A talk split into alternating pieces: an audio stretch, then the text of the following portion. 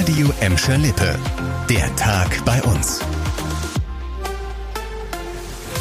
Mit Annika Bönig, hallo zusammen. Knapp ein Jahr ist es noch bis zur Fußball-Europameisterschaft in Deutschland und das heißt, so ganz langsam steigt auch das EM-Fieber in Gelsenkirchen. Bei uns in der Felddienstarena finden nächsten Sommer ja vier Spiele statt und das wird seit heute auch ein Stück sichtbarer. Durch Gelsenkirchen fährt ab sofort eine auffällige Straßenbahn im Design der Fußball-EM 2024.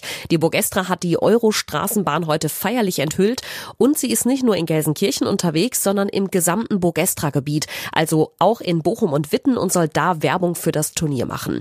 Ab morgen soll die EM-Stimmung dann auch hörbar werden. Wenn ihr mit der 302 durch Gelsenkirchen fahrt, dann hören sich die Ansagen der Haltestellen nämlich so an. Nächste Haltestelle Gelsenkirchen Hauptbahnhof. Central Station. Ihr werdet es vermutlich erkannt haben, Schalke-Fanliebling und EM-Botschafter Gerald Asamoah hat alle Haltestellen in Gelsenkirchen eingesprochen, die von der Linie 302 angefahren werden. Und diese Ansagen werden jetzt bis zur EM nächsten Sommer in allen Bahnen der Linie zu hören sein. Also es ist erstmal eine Ehre, dass ich das machen darf. Und klar, es ist schön anzuhören. Klar, ich höre meine Stimme nicht so gerne, aber trotzdem freut mich, äh, dass meine Stimme jetzt in der Bahn läuft und es hat einfach schön angehört.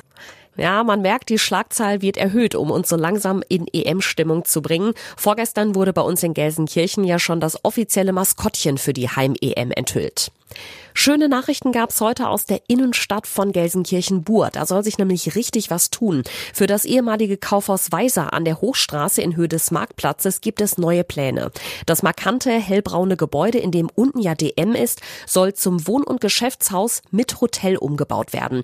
Die Pläne hören sich sportlich an. Mehrere Büroflächen, ein Hotel mit insgesamt 36 Apartments und weitere elf Wohnungen unterm Dach. Und das schon bis Ende 2024.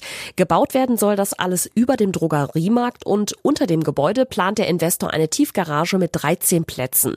Insgesamt soll das ehemalige Weiser Kaufhaus zwar komplett umgebaut werden, der Charakter des Gebäudes soll aber erhalten bleiben, hat uns der Investor bei der Vorstellung heute gesagt. Dafür will er insgesamt 10 Millionen Euro investieren.